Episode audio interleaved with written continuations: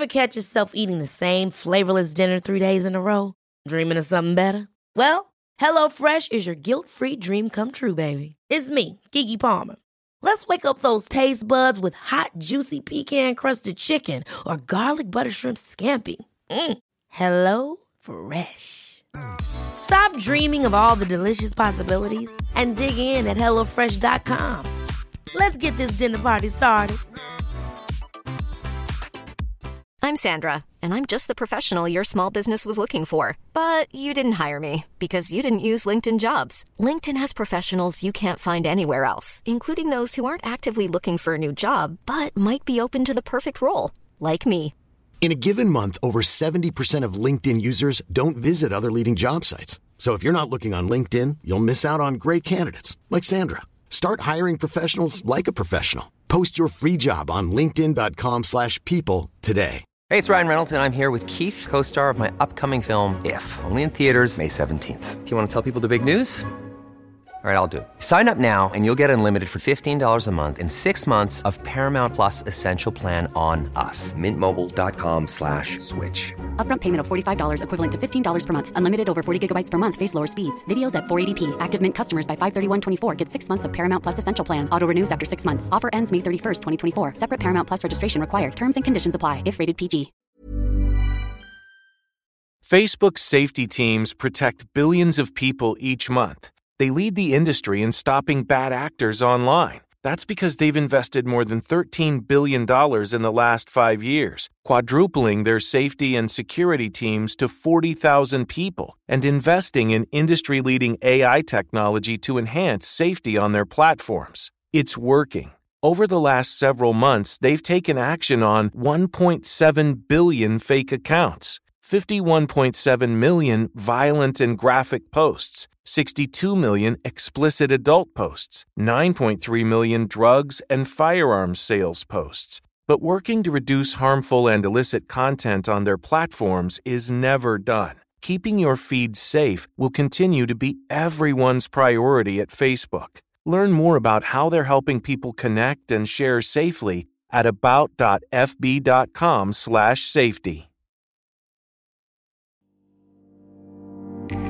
Hoy en el podcast vamos a hablar de ansiedad y depresión y lo vamos a hacer porque es importante y porque no es algo que padezcan únicamente personas que han pasado por una situación difícil o personas mayores. La ansiedad llega y puede que sea a los 20, puede que sea a los 30, puede que sea a los 40 y es importante saber cómo llega, cómo se trata y saber pedir ayuda. Para hablar de ello, cuento con Ana Belén Medialdea, psicóloga general sanitaria, especialista en terapia breve estratégica y autora del libro Amargarte la vida depende de ti. Bienvenida Ana, ¿qué tal? ¿Cómo estás? Hola María, pues estoy muy bien, encantada de que me hayas invitado a estar este ratito aquí contigo. Yo estoy encantada porque me parece un tema fundamental del que hablar eh, y sobre todo eh, en este podcast lo quería hacer porque también me escucha mucha gente joven y, y creo que es importante ¿no? A, hablarlo, saber cómo atajarlo y, y, bueno, dar, dar como soluciones cuando uno quizás se ve un poco perdido o no sabe qué hacer o por dónde tirar, ¿no? Para mí la ansiedad es como una emoción que, que condiciona mucho tu vida por completo y que nos impide eh, hacer muchas cosas. De hecho, a, a mí me ha pasado. ¿Qué opinas tú de esto? Fíjate, yo creo que tenemos una connotación muy negativa de lo que es la ansiedad. Y realmente la ansiedad ¿Sí? es una respuesta fisiológica de, de, nuestro cuerpo. ¿no? Cuando tenemos una emoción como la del miedo, el miedo es una emoción muy intensa que en realidad es una emoción muy importante, porque gracias al miedo pues podemos protegernos de los peligros, ¿no? El miedo, cuando, cuando se activa, activa lo que se llama la ansiedad. La ansiedad es una respuesta del uh -huh. miedo. Y la ansiedad nos sirve mucho de ayuda, pues para tener mucha más atención a las cosas que a lo mejor si no hacemos bien podemos tener algún tipo de consecuencias, nos protege de los peligros, ¿no? Uh -huh. El problema es cuando la ansiedad pasa de un, de un cierto umbral y hace que en vez de ser algo positivo, algo que nos ayude a protegernos, algo que nos ayude a mejorar, pasa a ser algo que nos bloquea. Pero en realidad, en sí la ansiedad no es mala. Lo que es mala, eh, lo que es malo realmente es no aprender a gestionarla. Ahí sí que se podría convertir en un problema que, nos puede invalidar mucho. Claro, yo creo que no es lo mismo, por ejemplo, cuando tienes que dar una charla ante 200 personas, que te pongas nervioso, yo creo que eso es una cosa normal, y otra cosa es que tuvieras un miedo que te impidiera hacerlo, ¿no? Eso es, cuando tenemos un miedo, el miedo en sí no es malo, el problema es cuando ya ese miedo es tan intenso que hace que tu vida se limite y cosas que a lo mejor tú tienes que hacer en tu vida, pues no la puedas hacer porque el miedo te invalida, ¿no? Como por ejemplo, pues hay muchas personas que tienen miedo a salir a la calle o que tienen tanto miedo de lo que los demás puedan pensar que hace que pues estén más callados, no den sus opiniones o no se relacionen con otras personas. Ahí entonces sí que nos estaría invalidando en nuestra vida. ¿Por qué aparece la ansiedad? Pues mira, la ansiedad eh, puede aparecer por muchos, muchos motivos, ¿no? Pero eh, lo principal es que la ansiedad es una respuesta del miedo. Si yo, por ejemplo, tengo miedo a no estar a la altura, si tengo miedo de no hacer bien algo, si tengo miedo de lo que van a pensar de mí, si tengo miedo, pues no sé, a, no aprender a gestionarme, por ejemplo, a nivel económico, mm. me pueden empezar a venir un montón de miedos, un montón de preocupaciones, un montón de creencias que eso generan miedo y el miedo activa nuestra reacción fisiológica que es la ansiedad. Es por eso que cuando el miedo se activa y aparece la ansiedad, pues vamos a tener síntomas ¿no? como palpitaciones, sudoración, un montón de pensamientos obsesivos y negativos, podemos tener como muchas más ganas de comer, o sea, la ansiedad nos pone en alerta y hace que nuestro sistema nervioso se active. Em, yo creo esto yo eh, sin, tener ni idea, ¿eh? pero yo creo que también está muy ligada, o al menos en mi experiencia, eh, em, a la insatisfacción personal, al miedo, como dices, pues a no estar a la altura, miedo pues a cosas de trabajo. Em, yo creo que también vivimos a veces muy anclados al pasado y a errores que hemos cometido y todo el rato como que nos flagelamos con ellos, ¿no? Eh, luego de hecho, hay mucha gente que no quiere hablar también de ciertos temas, ¿no? Como porque lo tienen ahí como, eh, como, hacen como que no lo ven, pero en realidad es algo que deberían tratar, ¿no? Para superar, para pasar página. Y mm, yo creo que también eh, hoy en día queremos llegar a todo, hacer todo, somos súper autoexigentes. ¿Crees que todo esto también está muy, muy relacionado a la aparición de la ansiedad? Exactamente, María, porque si te das cuenta, estas son las situaciones que nos pueden preocupar y que nos pueden generar de una forma u otra un miedo. ¿no? Mira, piensa que nuestros antepasados ¿no? en, la, en la prehistoria, pues ellos tenían que cazar para, para poder comer. ¿no? Entonces, ¿qué pasaba? Que su ansiedad, su miedo, era lo que les salvaba cuando, por ejemplo, veían un peligro y a lo mejor veían que un, león iban hacia, hacia ellos, ¿no? Esa respuesta es lo que te permitía huir y ponerte a salvo de, las garras de, ese animal, ¿no? Bueno, pues hoy en día en nuestra sociedad no tenemos que tener miedo de encontrarnos un león por la calle, porque realmente pues sabemos que, que, que no están. Pero nuestros leones pues son, por ejemplo, nuestros jefes, nuestros padres, una relación que a lo mejor es un poco tóxica, eh, el miedo a lo que me pueda pasar en el futuro.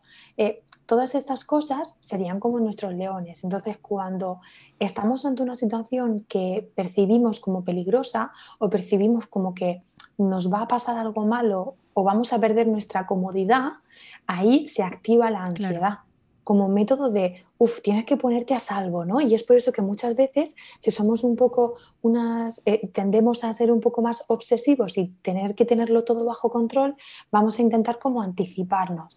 Vamos a ver qué cosas tengo que hacer para que no me dé la ansiedad. Y muchas veces esto es lo que nos hace que también nos dé más ansiedad, porque hay veces que no podemos controlar todo nuestro entorno y vivimos a veces como si todo estuviese bajo control. Y la realidad es que no es así. Totalmente. Mm, a mí me, me, apetecía compartir también un poco mi experiencia eh, en este episodio porque creo que a veces, por ejemplo, cuando yo empecé a sufrir ansiedad, yo no sabía lo que me pasaba, ¿no? nadie me había hablado de la ansiedad antes. Yo era era, pues sigo siendo muy joven, pero era mucho más joven y entonces quizás no es algo asociado a, la juventud, solo a gente mayor o a gente que ha, tenido un trauma, gente que, le ha pasado algún shock, ¿no? Un shock o algo así. Entonces, em, me parecía importante también hablar de los síntomas porque probablemente yo cuando empecé a tenerlo, de hecho, yo empecé a tener síntomas en un viaje, que precisamente en un viaje eh, quizás es cuando más feliz estás, cuando más, eh, más relajado te sientes, estaba con mi familia, y, pero es que ni ellos ni yo sabíamos qué me pasaba. Entonces, mm, me parece fundamental saberlo y decirlo eh, qué síntomas son para para que la gente pueda identificar, oye, tendré ansiedad, oye, necesitaré ayuda, oye, ¿cómo puedo solucionar esto? ¿no? Porque yo pensaba que me, estaba pasando algo malo, que no digo que la ansiedad en cierto modo no pueda ser mala, porque yo le he pasado también muy mal en alguna época, pero no es algo mortal, por así decirlo, ¿no? Eh, pero yo pensaba que tenía ya una enfermedad muy grave, ya, eh, como dices, el miedo lleva más miedo y entonces te haces como un círculo vicioso del que no puedes salir y, entonces me apetecía eso, compartir contigo algunos síntomas que yo he tenido. Tú me dices si, estos son síntomas eh, de la ansiedad. Mm, también podemos decir otros que quizás yo no haya tenido, ¿no? Y mm, bueno, te, cuento algunos de los que yo eh, sobre todo he, padecido, que son, por ejemplo, el nudo en la garganta. Eh, un dolor de estómago constantemente, de hecho no me apetecía mucho comer y y fíjate que esto para mí era algo preocupante porque a mí me encanta comer y, nunca, eh, aún estando con una gripe, eh, he perdido ese apetito. Entonces yo decía, esto es grave, ¿no? Em, luego también pues la respiración agitada, opresión en el pecho, eh, musculatura tensa. Esto es una cosa que me pasaba mucho. Yo, yo notaba de repente que tenía los pies totalmente tensos y yo decía, pero bueno, ¿esto por qué? Y entonces lo relajaba y se me volvían a poner tensos, ¿no? O los hombros, el cuello. Em, luego estaba nerviosa constantemente. Em, como en ese momento, ya cuando empezamos a ver qué era y tal, em, mi madre, en este caso, sí que lo, había sufrido y tal, entonces ella sí que sabía cómo, era la única persona eh, que sabía cómo ayudarme. Eh, dentro del círculo familiar, digamos, ¿no? Y, entonces con ella yo me sentía salvo, porque sabía que si me pasaba algo malo, ella estaba ahí y tal. Y entonces, como en ese momento solo tienes pensamientos negativos, em, me ayudó mucho el, estar con ella, refugiarme en ella y de hecho si en algún momento ella no estaba cerca, tenía más miedo por lo que pudiera pasar, bueno, etcétera, ¿no? Todos esos pensamientos que se vienen a la mente y a cada cual peor. ¿Me puedes decir algún síntoma más o si estos son algunos sí, otros no?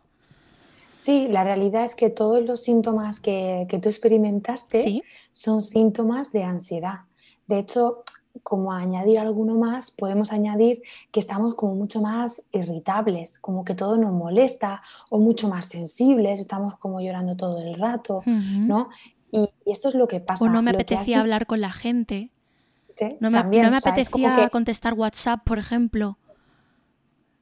Esto es algo que, pasa un montón, ¿no? que nos volvemos como más apáticos. Y hay algo que has dicho que es muy importante, y es que cuando uno nunca ha experimentado la ansiedad, en el momento en el que la vives de una forma tan intensa como te pasó a ti por primera vez, asusta. De hecho, eh, cuando uno tiene muchísima ansiedad, puede llegar a tener un ataque de, ansiedad, un ataque de pánico. Y cuando tú vas a urgencias con un ataque de pánico, lo primero que te hacen es descartar que puedas tener un infarto, porque la realidad es que los síntomas en ese momento son eh, los mismos, porque tienes como muchísima eh, mm, frecuencia cardíaca, tienes los latidos al, 100% y estás totalmente, totalmente ido. ¿no? Entonces, en ese momento pues te, ponen, te ponen el electro y todo para descartar que, puedas estar sufriendo en ese momento un, un, ataque al corazón, porque la realidad es que la persona que lo sufre de esa intensidad eh, es tanto el miedo que siente que justo de sentir ese miedo, le tienen miedo al miedo. Entonces entras en pánico y en ese momento uno lo vive como si se estuviese muriendo, porque estás fuera de control.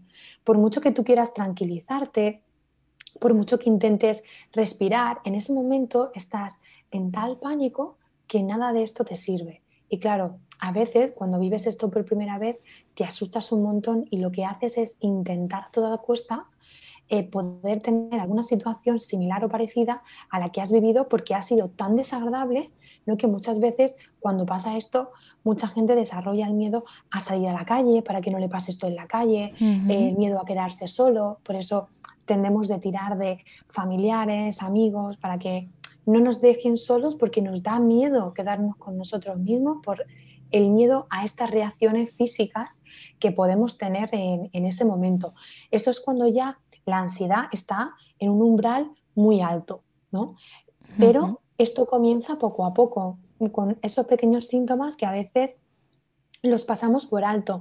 Eh, los síntomas somáticos, ¿no? como tú has dicho, pues el dolor de barriga, el dolor de cabeza, eh, se llaman síntomas somáticos porque son esos síntomas que cuando tú vas al médico y tú dices, es que madre mía, me duele muchísimo la, barriga, no paro de ir al baño, o tengo un fuerte dolor de cabeza o un fuerte dolor muscular y, no se me pasa, te suelen hacer pruebas y todo está en orden, no te sacan nada y te dicen, ay, pues estos son nervios.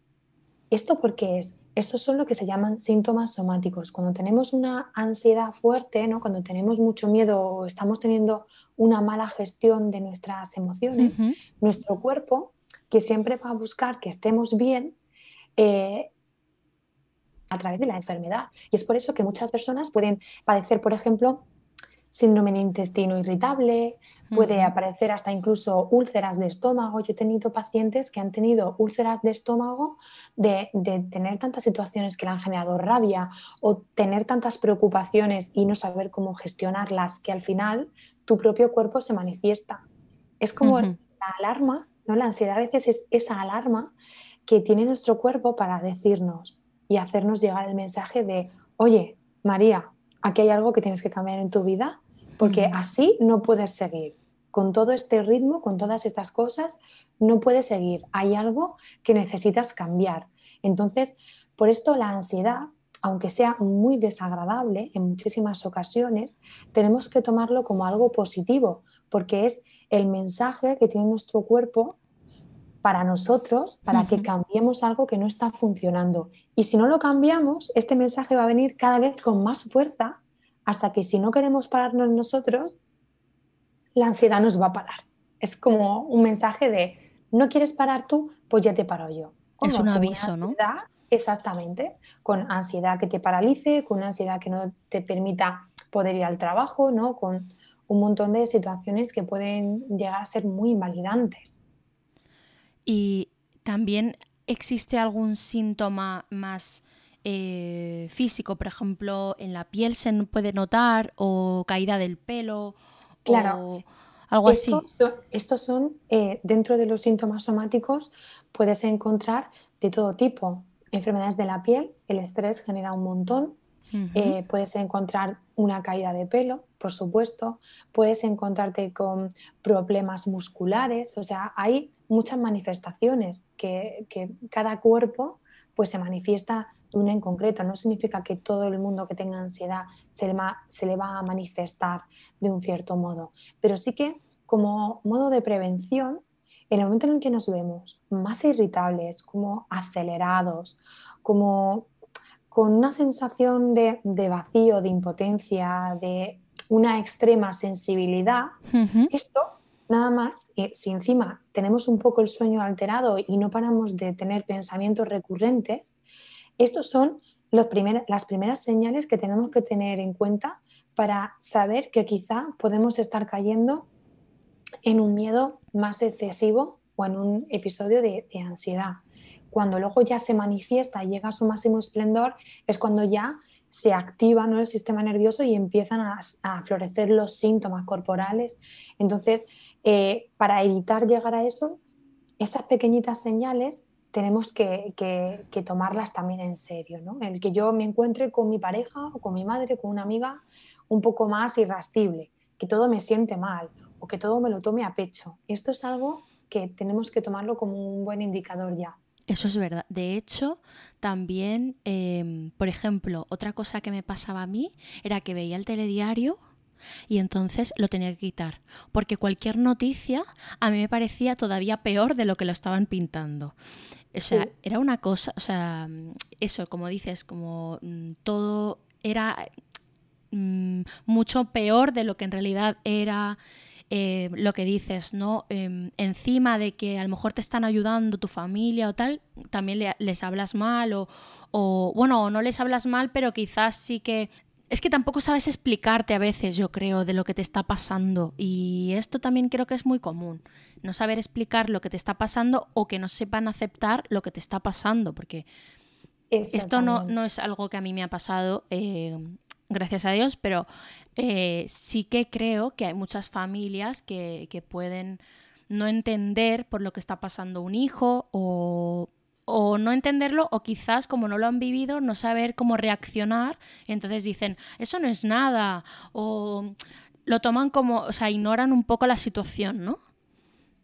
Claro, y esto eh, también es entendible, ¿no? Porque la realidad, María, es que nosotros no hemos sido educados, la mayoría, no, no, no hemos sido educados ni educadas en, en inteligencia emocional. Y es por eso que realmente hay veces que nos empezamos a sentir mal y no sabemos qué hacer con nuestras propias emociones. Entonces, eh, es, normal que también las personas que nos rodean tampoco sepan qué hacer ni con sus emociones ni con tus emociones. Entonces, en ese intento de ayuda, ¿no? Pues intentamos que esa persona a la que queremos, que vemos que está sufriendo, eh, se le quite esto de la cabeza, ¿no? Entonces empezamos a, utilizar comentarios como el no pienses en eso, pues céntrate en otra cosa o no le des tanta importancia, ¿no? O esa típica frase de no te rayes, ¿no? Que en realidad no sirven para nada, porque lo único que hacen es fomentar todavía más el malestar de la otra persona.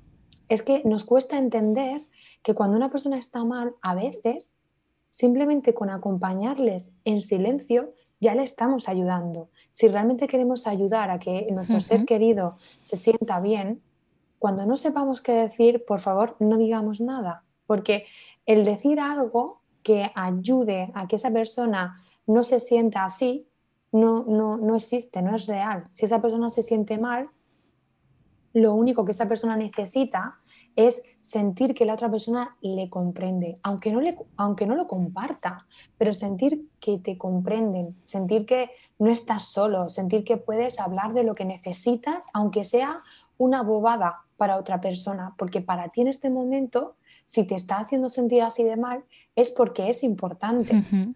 Si queremos ayudar a esa persona, necesitamos brindarle ese espacio para que se sienta libre. De hecho, eh, en uno de esos momentos que yo estuve mal, eh, en eso tenía pareja y mm, me pareció muy bueno y muy bonito que él no comprendía lo que me estaba pasando porque nunca lo había experimentado, pero nunca me reclamó em, ni me dijo por qué estás así o por qué no cambias esto. Simplemente como que aceptó el momento por el que yo estaba pasando me apoyó en todo lo que pudo y aunque la relación luego acabó, pero mucho tiempo después, o sea, nada que ver por esto, me pareció eh, fundamental ese apoyo y lo agradecí mucho porque dije, no, sabe eh, por lo que estoy pasando, no lo comprende, yo no le dije, no te voy a pedir que lo comprendas si no lo has vivido, yo solo necesito que, estés y, si también en ese momento eh, me apetecía hacer menos planes o tal, pues que lo comprendiera, pero, pero ya está, ¿no? Exactamente. Y, y, qué bueno en ese sentido contar también con ese apoyo, porque al final también cuando exigimos a una persona que esté bien, cuando realmente no se siente así, lo único que generamos es más carga a esa persona, porque esa persona se encuentra con un doble malestar me siento mal porque en este momento estoy mal y no puedo sentirme de otra manera y ahora me siento doblemente mal porque tú me estás pidiendo que yo esté bien y es que no puedo. Entonces me siento mal por mí y me siento mal por ti. Claro. Sí, sí, que me hubiera, si no hubiera sido así, eh, se hubiera sumado otro problema más a, lo que ya tenía, ¿no? Que ya me parecía mucho. Eso es. Sí, exactamente, María. Eh, ¿Existen distintos tipos de ansiedad? Sí, la, ansiedad, eh, dentro de la ansiedad ¿no? podemos encontrar muchas otras problemáticas, muchos otros trastornos ¿no? que, tienen relación también con el, con el miedo, ¿no? todo lo que vienen siendo las fobias, fobia a conducir, fobia específica a algún animal, ¿no? la agorafobia, también eh, la hipocondría, también es algo que, tiene de base el miedo, la, ansiedad, ¿no? Claro. ¿Y por qué es importante pedir ayuda? Es importante pedir ayuda porque realmente, María, si te das cuenta, permitir que te ayuden es primero, antes que nada, un acto de amor propio. Es eh, reconocer que hay algo en lo que no puedes solo, reconocer que no tienes por qué poder con todo solo y es intentar eh, disminuir lo máximo posible ese sufrimiento que estás padeciendo en este momento, ¿no? Muchas veces, eh, sobre todo antiguamente, ¿no? Eh, las personas mm, decidían no ir al psicólogo porque, claro, ¿cómo voy a ir al psicólogo? eso es de locos, ¿no? Por suerte, últimamente son más las personas que vienen al psicólogo no porque tengan un problema, sino porque quieran mejorar en algo o porque se están dando cuenta de que hay algo que necesitan trabajar para que no vaya a más. Es un, modo de prevenir la enfermedad, porque al final la salud mental también es salud y es importante, eh, y es importante tenerla, tenerla en cuenta. ¿no? Yo siempre digo que la verdadera locura, María, es estar eh, en una situación que nos genera malestar, estar viviendo algo que nos hace sufrir y no hacer nada por solucionarlo. Eso sí que es de estar locos, porque realmente estamos eligiendo cada día vivir con ese sufrimiento y no hacer nada por nosotros. Además de que a cualquier cosa que nos pasa vamos al médico, entonces esto es una cosa más. Exactamente. Es que imagínate, si eh, no es lo mismo ir al médico porque tienes un dolor puntual, ¿no? Eh, algo que a lo mejor es, no es grave, es, simplemente muscular, a dejarlo tanto, este dolor, día tras día, día tras día, eh, hasta que se convierte en una enfermedad que pueda ser grave, ¿no? Al final, un método de prevención. Bueno, yo te he hecho esta pregunta porque me parece fundamental, pero esto es algo que yo nunca he entendido, el, el, no pedir ayuda. Y no lo he entendido quizás por mi personalidad, porque entiendo que no todo el mundo es como yo y no todo el mundo piensa o, o bueno, o pone soluciones iguales que yo. pero, pero a mí eh, nunca me ha costado verbalizar que he tenido ansiedad o cuando la he tenido o, decir que la he padecido, em, porque además de que creo que puede ayudar a, a la gente, es una realidad y decir, oye, yo estoy pasando por esto ahora mismo y no puedo hacer esto o o simplemente decir a una amiga, oye, mm, me apetece hacer esto, pero quizás en un tiempo porque mira, estoy así, ahora necesito estar con mi familia o no sé, pero nunca, eh, siempre que en esos momentos he hablado con alguien, alguien me ha escrito, siempre mm, no me ha importado contarlo y de hecho, cuando yo empecé así, yo estaba deseando eh, poner una solución y deseando eh, ir a alguien que me ayudara. O sea, de hecho, un médico fue eh, porque yo en ese momento estaba eh, perdiendo peso y, precisamente este médico que me estaba llevando, por así decirlo, la, alimentación, eh, fue el que me dijo, primero tienes que atajar esto y después seguimos si quieres, con el tema de la alimentación. Pero ahora mismo esto es lo importante y cuando estés bien, entonces retomamos este tema, ¿no? Y me recomendó una persona que mm, no era psicóloga, era psicoterapeuta. Pero yo como no conocía a otra persona, pues yo fui directa a ella, pedí una cita lo antes posible y me ayudó tanto. Em, ahora me explica si quieres la, diferencia para que la gente pueda comprender también. Eh, pero a mí me daba igual casi lo que fuera. O sea, si me iba a ayudar, yo iba a ir. Y de hecho fui, fui con mis padres y me pareció muy bueno también que hablara con mis padres, hablar conmigo, eh, porque muchas veces también, por lo que te decía de antes, que hay muchos eh, problemas en nuestro interior o, lo que te decía que a veces pensamos en muchas cosas del pasado, ¿no? Que también están muy relacionados con los patrones en los que tú te has criado, la, forma que te han educado. Em, por ejemplo, yo siempre he sido muy perfeccionista, muy exigente y, siempre he sido como la niña buena, ¿no? Entonces, eh, siempre me he sentido como orgullosa de no ser una chica pues que se ha metido en líos, en peleas, que no he dado un ruido, por así decirlo, a mis padres, ¿no? Y mm, el, ese reconocimiento, por ejemplo, mi psicoterapeuta en ese momento me dijo que no, no era muy bueno que me hubieran dicho tanto lo buena que era o tal, porque también eh, hizo quizás que yo no me atreviese a hacer cosas propias de mi edad, en la infancia, por ejemplo, porque yo tenía que ser como perfecta y muy buena. O sea, no es que me lo hubieran prohibido hacer, es que yo, por la forma en la que me habían educado o enseñado a comportarme, eh, no hacía, ¿no? Pues, y quizás era un simple juego o cualquier cosa. Entonces me pareció muy interesante que también eh, hablara con mi familia en distintas sesiones, luego yo ya he seguido mucho tiempo y sigo y voy de vez en cuando, ya no por, estar mal o no estarlo, sino porque me apetece, porque siempre aprendo cosas, porque creo que he crecido mucho personalmente eh, y sobre todo, aparte de atajar ese problema de la ansiedad, también creo que me ha ayudado a gestionar situaciones posteriores, ¿no? Eh, que me han venido después. Por ejemplo, cuando vino el COVID, yo pienso que si yo no hubiera estado en, terapia, em, quizás lo hubiera llevado muy mal. O porque es, una cosa que te sientes totalmente, eh, pues que te ha privado como de libertad, ¿no? Y, eso y muchas cosas más, o perder un trabajo en algún momento, ¿no? Un montón de cosas que a mí me ha ayudado y por supuesto pienso seguir haciendo.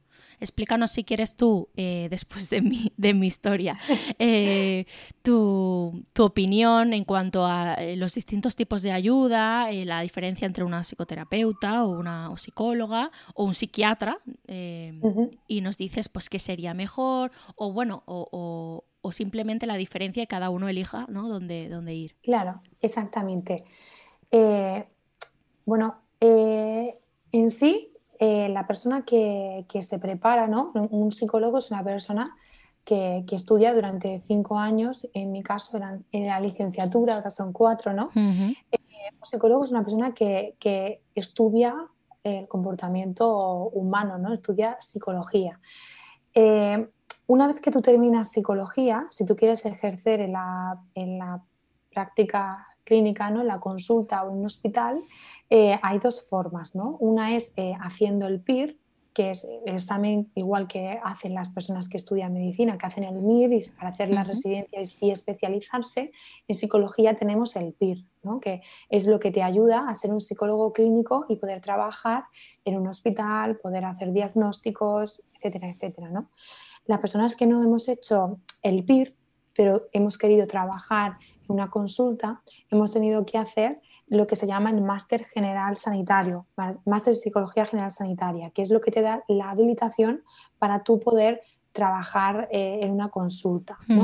Una vez que tú haces esa formación, ¿no? pues viene la especialización. Tú te puedes especializar en, en muchísimas mm, ramas de, psicología, ¿no? Eh, está, pues, por ejemplo, puedes eh, hacer psicoterapia cognitivo-conductual, puedes hacer sistémica, puedes hacer como la que he hecho yo, terapia breve estratégica, ¿no? Pero eso es psicoterapia. La psicoterapia al final es una escuela ¿no? en la cual tú estás X años, por lo general suelen ser entre 3, 4 años, que tú te estás especializando en un tipo de corriente eh, psicológica, porque hay muchísimas, ¿no? Entonces, por lo general, eh, cuando es un psicoterapeuta, es una persona que ha hecho psicología y que después se ha especializado en algún tipo de psicoterapia en concreto.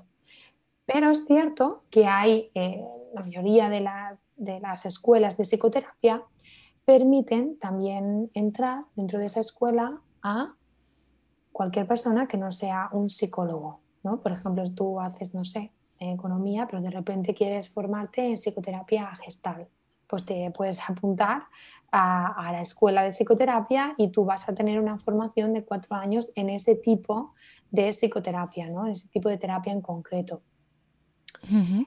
El problema de esto que, yo le veo es que al final eh, creo que sí que es importante eh, el poder tener el, el, currículum de esa persona, ¿no? porque al final hay muchas veces ¿no? que una persona se, no sé, imagínate, yo me encanta el yoga y me encanta la meditación y me voy a formar en terapia gestal, ¿no?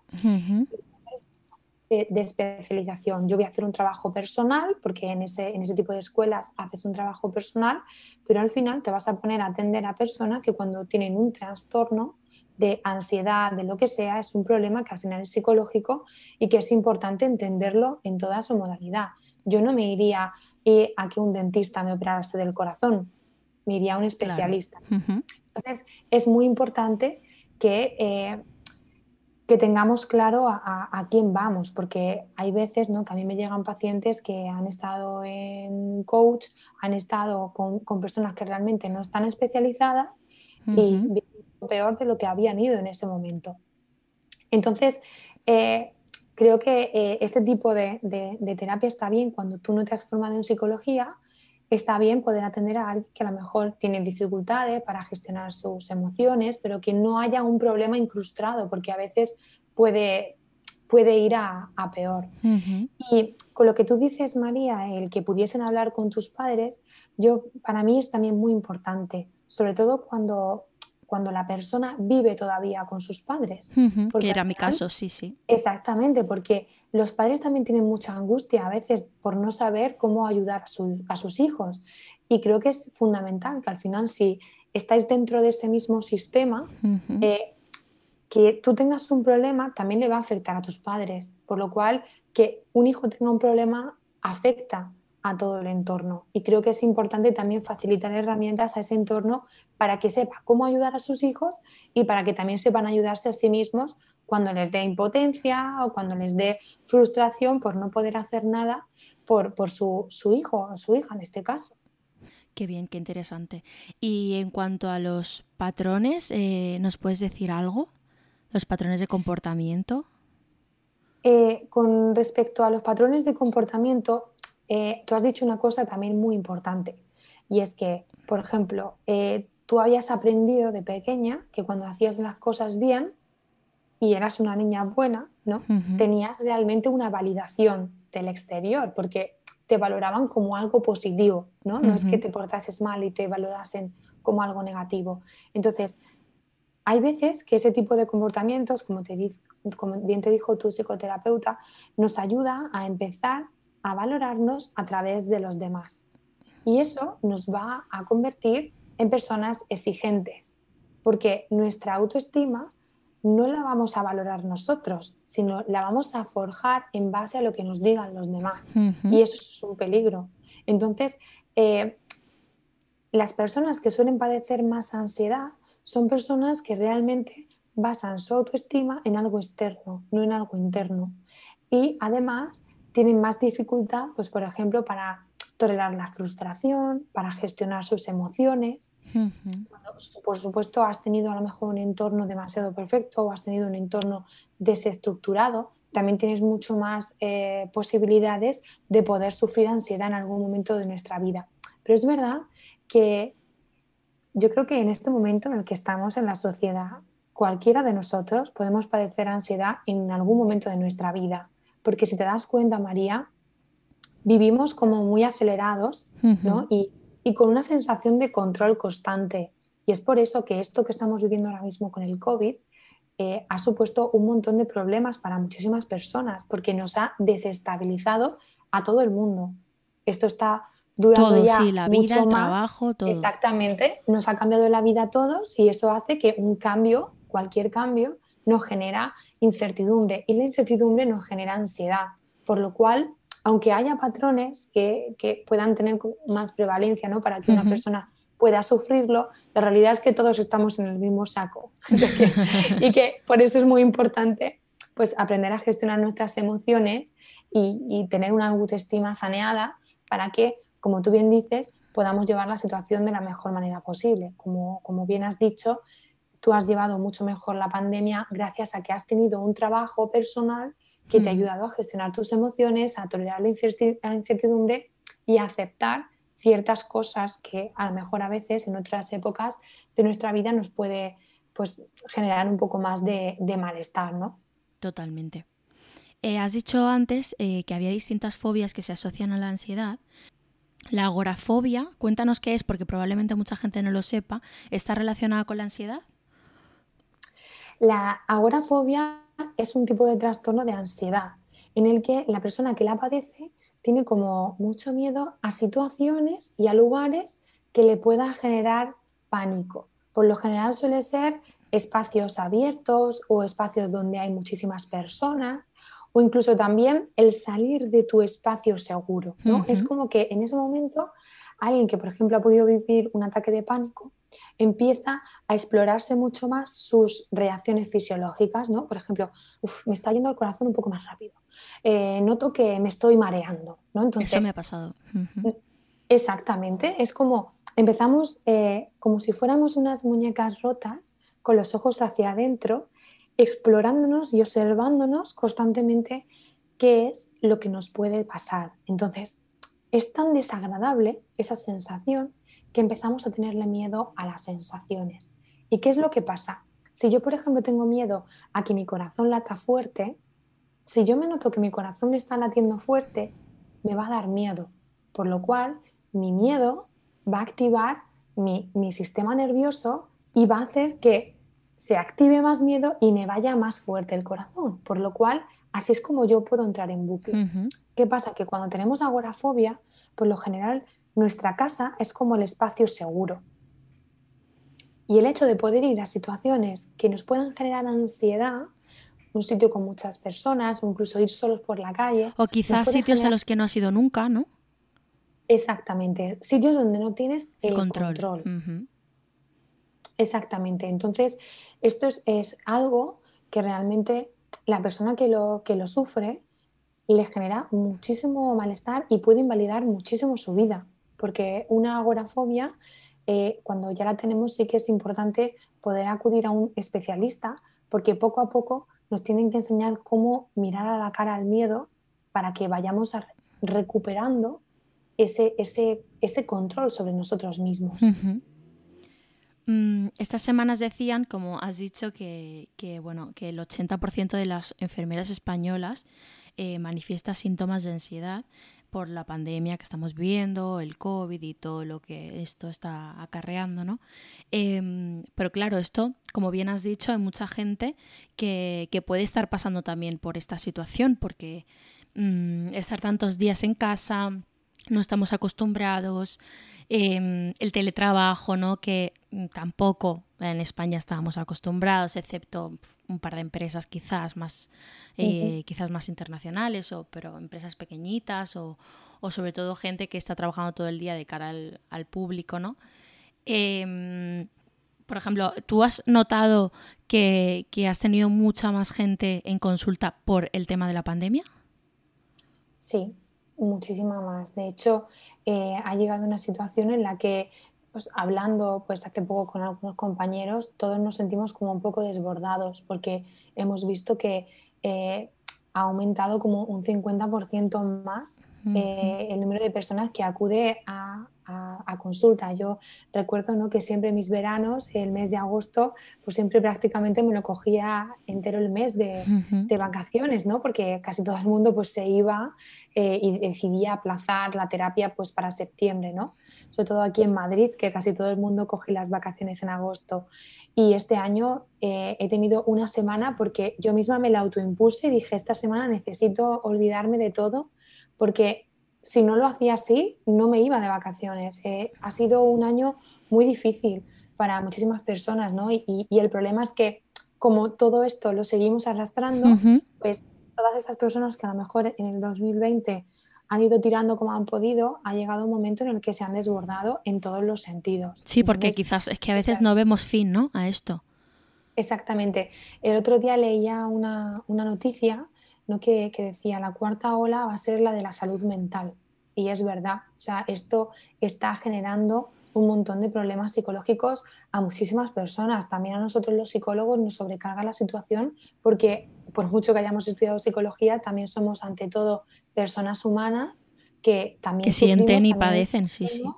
Y, claro, pues eh, yo que trabajo también con muchos médicos y muchas enfermeras, pues cuando te, te, transmiten toda la realidad de lo que está pasando, no dejas de sentir que esto es una realidad. O sea, el tener miedo en esta situación es normal porque hay una situación que, que realmente da miedo, ¿no? Y, es normal, es, es algo que está pasando en este momento. ¿Cuál es la diferencia eh, entre la ansiedad y la depresión? Porque me parece también importante em, que la gente pueda em, conocer bien mm, estas eh, dos variantes, por así decirlo, y, y sobre todo eh, los síntomas que quizás son diferentes o quizás no. Explícanos tú un poco.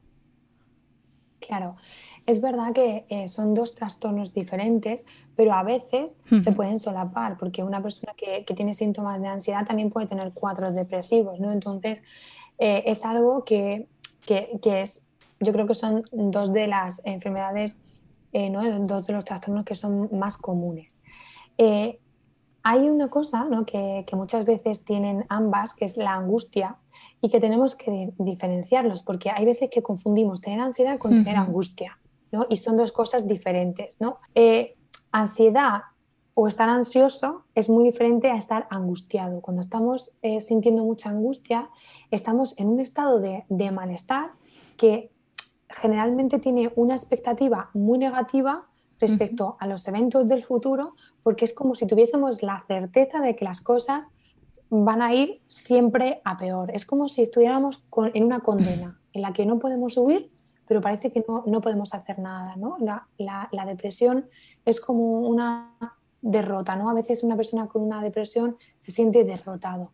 Al igual que el ansioso está intentando ver qué puedo hacer para salir de aquí, el depresivo está como, como me, rindo ante la vida, no puedo, no tengo fuerzas, ¿no? La tristeza me invade, es como que me siento indefenso, impotente. Esta, esta es la sensación que tiene una persona depresiva, como de me rindo ante la vida. El, el ansioso está en la lucha, en la lucha de ver qué puedo hacer para que esto no pase. Sí, lo un poco lo que me puedo controlar, ¿no? Pero exactamente. La, la, depresión es como ya no puedo más, me rindo ante esta situación, ¿no? Y los síntomas que, que, que tienen, aunque hay algunos que también se pueden dar en, en un cuadro de ansiedad, pues lo general suelen ser alteraciones en el sueño, ya que podemos tener problemas para dormir o problemas de exceso de sueño. Estoy todo el día que parece que no tengo fuerzas, solamente quiero dormir, es como que no quiero salir de la cama, todo me da igual, ¿no? Tenemos eh, como una sensación de fatiga, de falta de energía, de muchísimo cansancio.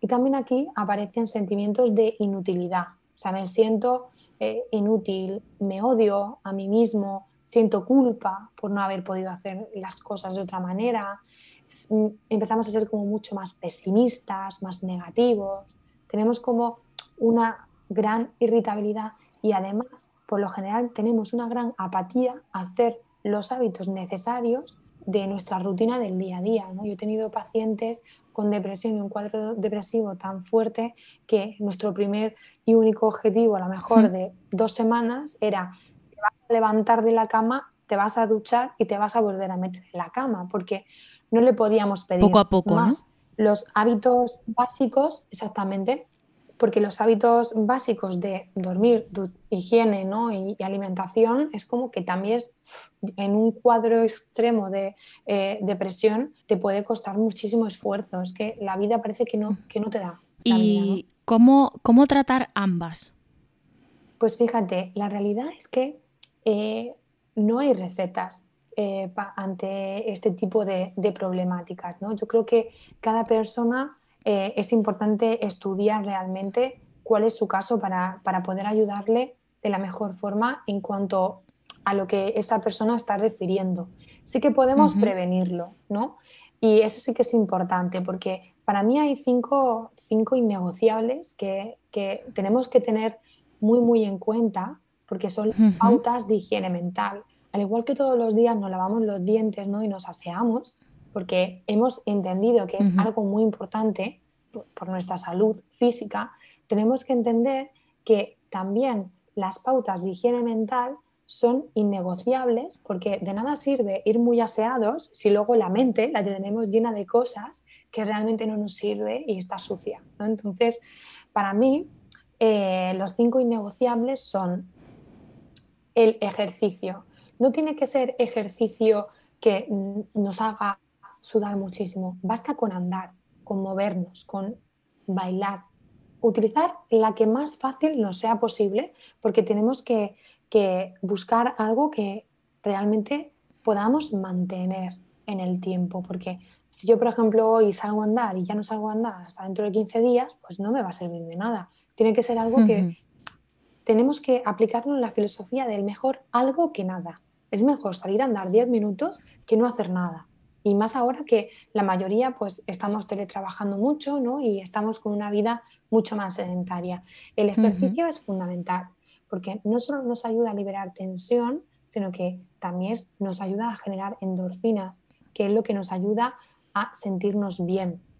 O sea, que el ejercicio nos ayuda a generar endorfinas y también a liberar cortisol, que es la hormona que nos genera el estrés, que nos fomenta la ansiedad. Por lo cual, esto es una medicina natural que sí o sí deberíamos de tomarla todos los días.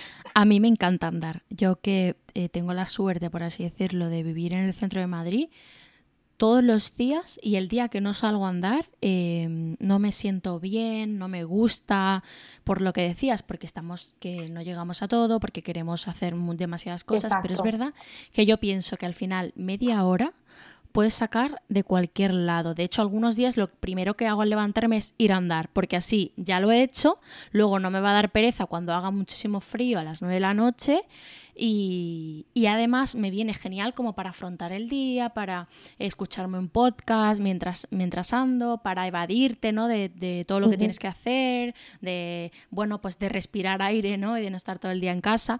Y a mí me encanta. Es verdad que si un día te da pereza, pues em, yo lo que hago es, digo, bueno, pues 20 minutos o 15 minutos. Em, y luego muchas veces de esos días, eh, al final hago mucho más de lo que en principio había pensado.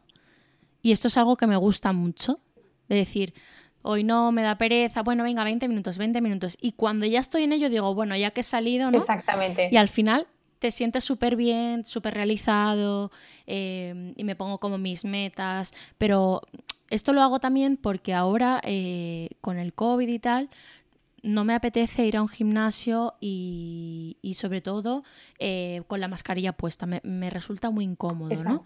Eh, porque a mí que me gusta mucho hacer pilates, pues eh, no concibo el hacer pilates con mascarilla. ¿Se puede hacer? Probablemente sí. Pero yo ahora mismo prefiero andar o prefiero hacer ejercicios en casa para mantenerme activa. No sé, el ejercicio es uno de los puntos. ¿Qué más? Es uno de los puntos.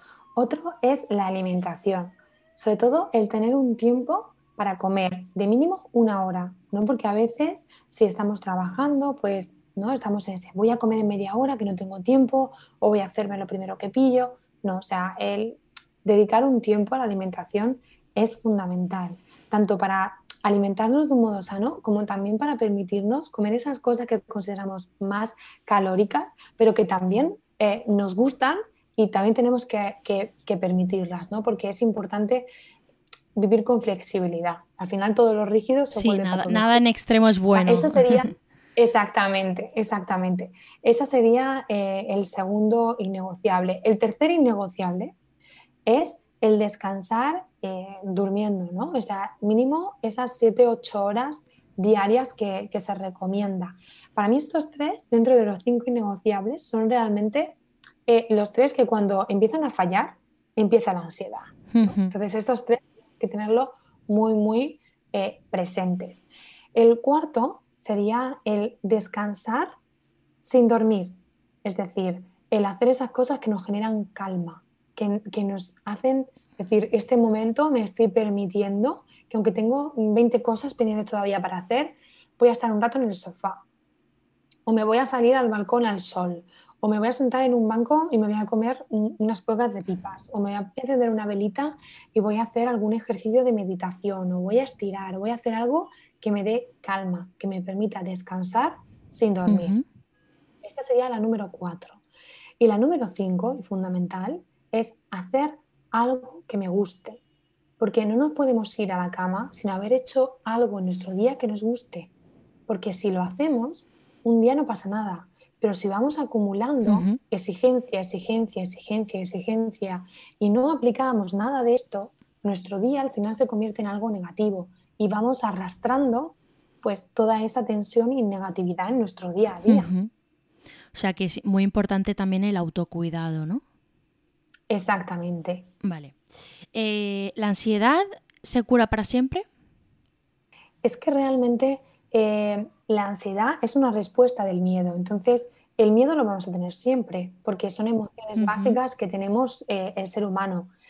Lo que tenemos que hacer es aprender a gestionarla, porque el, el objetivo yo creo que no es que no haya problemas, sino que sepamos gestionar los problemas. El objetivo no es que no tengamos ansiedad, sino que cuando empecemos a sentir algún síntoma con el que nos avise nuestra ansiedad de que uh, está aquí, le hagamos caso, porque la ansiedad realmente es una alarma y nos ayuda a tomar conciencia de, uy, tengo que quizá dejar de trabajar ya hoy, o uy, quizás tengo que aprender a dejar mm, de delegar, o sea, o permitirnos delegar, ¿no? Para no asumir más responsabilidad que puedo.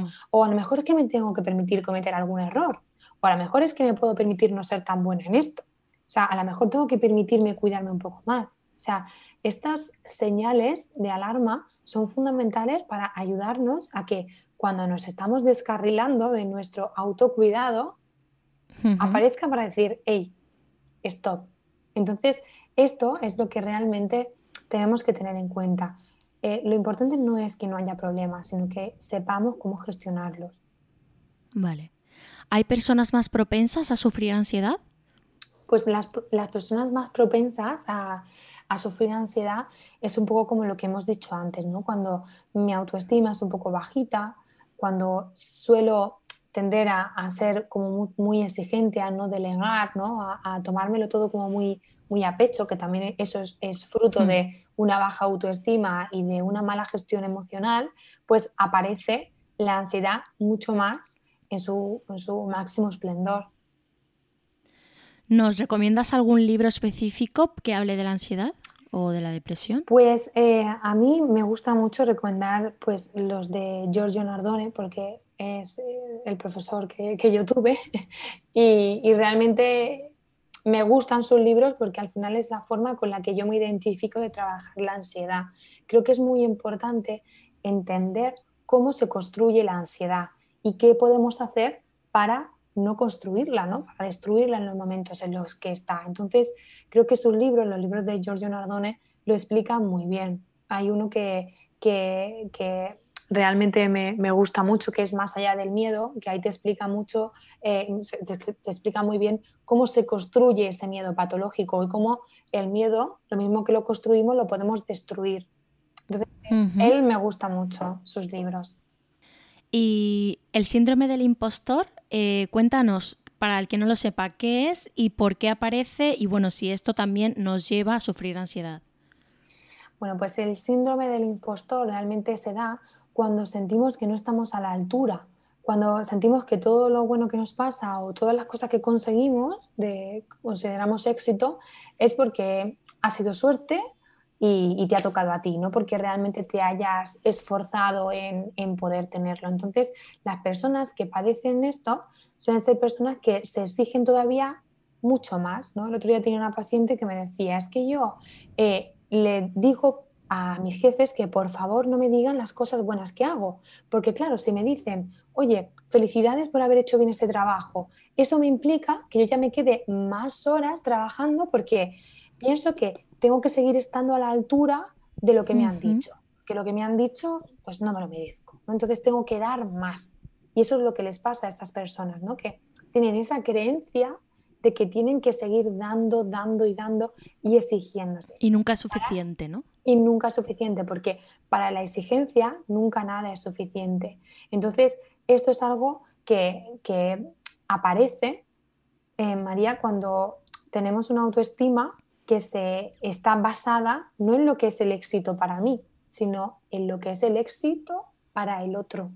¿no? Porque, claro, sea, si yo, por ejemplo, considero que para mí el éxito es estar trabajando ocho horas en algo que me gusta, me puedo sentir satisfecha con lo que hago. Pero si para mí el éxito es que yo esté trabajando eh, esas ocho horas y que alguien me diga, qué bien lo has hecho en estas ocho horas, qué productiva has sido, pues si yo no tengo esto, voy a creer que a lo mejor en vez de 8 tengo que hacer 14, hasta conseguir ese refuerzo del otro. Pero mi vida va a estar condicionada con la ansiedad, porque las personas que, que, sufren esto tienen mucha ansiedad. ¿Por qué? Porque como nunca nada es suficiente y siempre voy a depender de lo que me diga el otro, pues hasta que el otro no me lo diga, yo voy a seguir exigiéndome. Y cuando me lo diga, yo voy a sentir que no es suficiente, por lo cual voy a seguir haciendo de más. Es un bucle al final. Claro, Qué interesante. Pues me ha encantado esta charla. Ahora llegamos a la última parte, que es un cuestionario final mm, cortito que hago a todos mis invitados en el podcast. Em, ¿A quién admiras? Uf, pues la verdad es que si me hubieras preguntado esto hace, no sé, cinco años, te hubiese dicho muchísimas personas. Pero en este momento, María, yo a lo largo de, justo estos cinco años en el que tenía personas que idolatraba y luego a lo mejor se me han caído un poco del pedestal. a todos nos ha pasado, yo creo. sí, ¿no?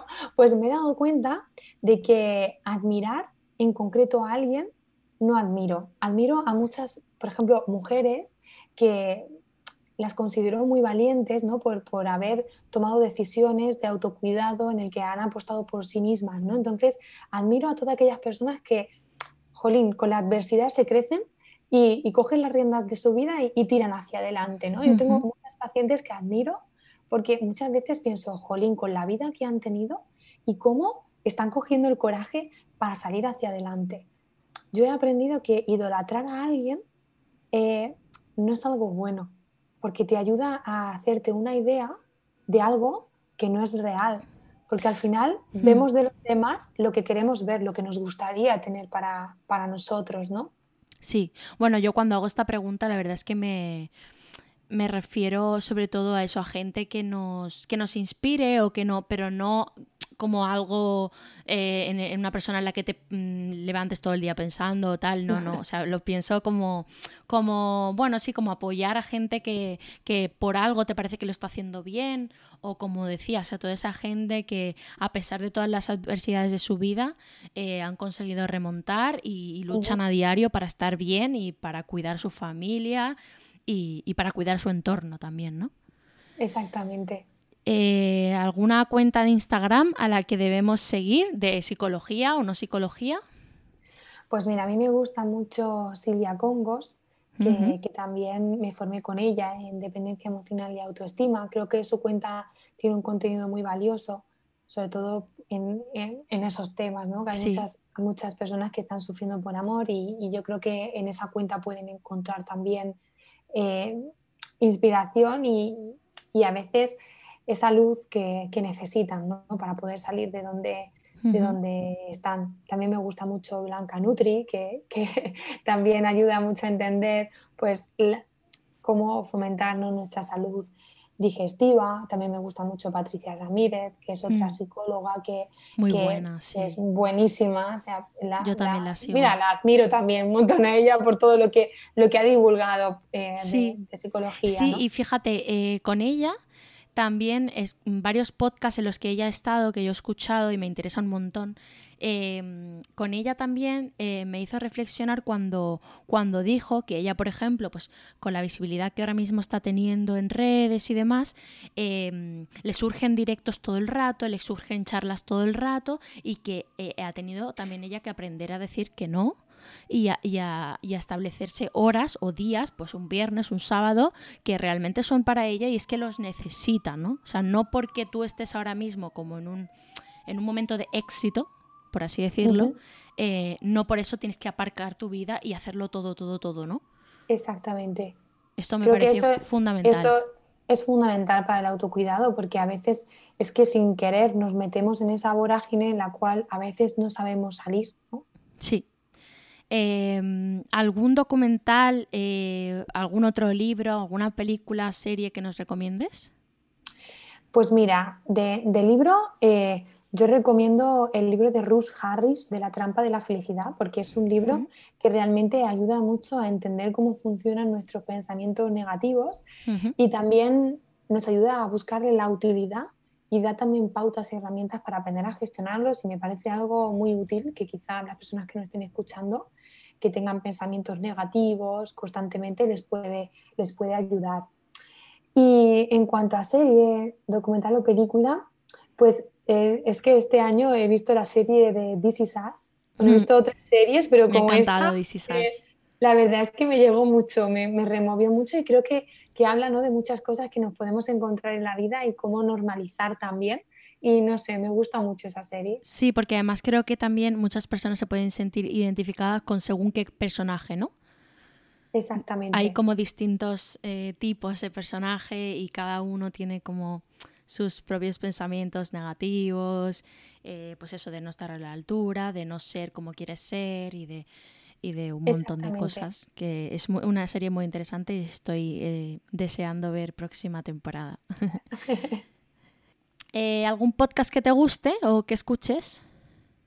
Pues mira, tengo que ser sincera contigo. Y es que eh, realmente eh, he escuchado algún podcast, pero cuando a lo mejor he visto algunas recomendaciones en Instagram, ¿no? De alguno de, Charuca, alguno de Patricia Ramírez, también el que ha estado, pero en realidad no sigo ningún canal, pero no porque no, me guste, sino porque hasta ahora, eh, sobre todo este año, que, que el año tan, tan frenético que hemos tenido, he tenido muy poco tiempo, entonces a mí me gusta mucho leer y el poco tiempo libre que tengo, pues lo dedico, lo dedico a leer y cuando voy a caminar, que yo como tú me encanta eh, caminar, también vivo en el centro de Madrid y siempre eh, aprovecho pues para perderme por las calles, intento ponerme música porque siento que mi trabajo me genera también mucha carga mental. Hmm. Entonces, cuando eh, mi tiempo libre intento siempre hacer cosas que no tengan nada que ver con mi trabajo. Claro, porque además si te pusieras un podcast te gustaría que estuviera relacionado seguramente con tu trabajo. Claro, exactamente. es una forma de no desconectar. Es que, exactamente, es que a mí me encanta, eh, me encanta mi trabajo, me encanta la psicología. O sea, yo todos los libros que leo son libros de psicología. Entonces siempre intento, pues por ejemplo, a partir de las 8 de la tarde, obligarme a leer algo que no sea de psicología o a ver algo que no tenga que ver con la psicología. Lo hago en contra de mi propia voluntad, porque cuando yo llego a la casa del libro, lo primero que hago es que me voy a la sección de psicología. Pero intento no hacerlo porque, jolín, es que si no llega un punto en el que alguien te pregunta por alguna otra cosa que no sea psicología y no sabes, ¿no? Porque e, es importante también saber ponernos un, límite. Totalmente. ¿A quién te gustaría escuchar en este podcast? Pues mira, me encantaría escuchar a Patricia Ramírez. Ojalá, ojalá. Patricia Ramírez, eh, Silvia Congos también. Eh, me gusta también mucho eh, una influencer que se llama Vero, la de Jazz Sí, malagueña, como yo. Bueno, exactamente. Ella me encanta porque la veo como una chica súper natural y, me gusta muchísimo esa, esa mujer. También sigo mucho a a otra chica que se llama Ana Albiol, que su Instagram es blog Ana Albiol, y también me parece una chica muy inspiradora. creo que se fue, Ana creo que se fue a Bali. Sí, eh, exacto. Creo, ¿eh? Escuché un podcast de ella. Sí, sí, está en Bali. Y, creo que iba a desconectar también un poco de redes, ¿no? Sí. Eh, sí, la verdad es que es una chica que me encanta. ¿Una ciudad a la que te gustaría viajar cuando pase todo esto o cuando bajen los contagios? Que esperemos que sea pronto. Pues fíjate, eh, la ciudad a la que me gustaría volver es a Milán, porque yo estudié allí mi Erasmus, tengo muchos amigos allí en, Milán, y para mí es como una ciudad que me, recuerda a una época de mi vida muy feliz. Entonces, siempre que, pongo un pie en el aeropuerto de, de Bérgamo, siempre es como que parece que llego a mi casa, aunque simplemente haya estado 10 meses viviendo allí, ¿no? Y siempre intento ir todos los años y desde el año pasado, justo en diciembre, no he vuelto y tengo muchísimas ganas de pasear por la ciudad. Sí. ¿Y tienes un hotel favorito? Pues mira, eh, no tengo ningún hotel favorito. Me encanta, es que cuando, cuando viajo, o sea, me encanta ver todo de la ciudad pero no es algo en lo que, en lo que me suela fijar, por lo cual no, no tengo ningún, ningún hotel favorito. Sí que sueño con en algún momento poder ir a alguno de estos hoteles que, que tienen todo vistas al mar, ¿no? Y, que tienen piscinas de estas que, que, parece que estás dentro de, del Infinitas, mar. ¿no? Si tuviera que elegir algún hotel, me gustaría uno de esos. Como sueño, uno de esos. Pero en particular no tengo así ningún, ningún hotel favorito. Bueno, Ana, ha sido un placer tenerte en el podcast. Eh, me encanta porque he aprendido cosas y espero que todo el mundo eh, lo escuche para aprender y para saber identificar eh, estos trastornos y estas enfermedades que, por, desgracia también sufrimos a diario muchísimas personas. Y, y, bueno, ha sido un auténtico placer. Muchísimas gracias por tu tiempo, que sé que estás mm, muy a tope de trabajo lo cual es bueno también, pero bueno. Muchísimas gracias María a ti por, por invitarme. Ya sabes que me pareces una chica encantadora y, y, yo cuando tú me necesites pues siempre me, va, siempre me vas a encontrar. Gracias. Así que muchas gracias.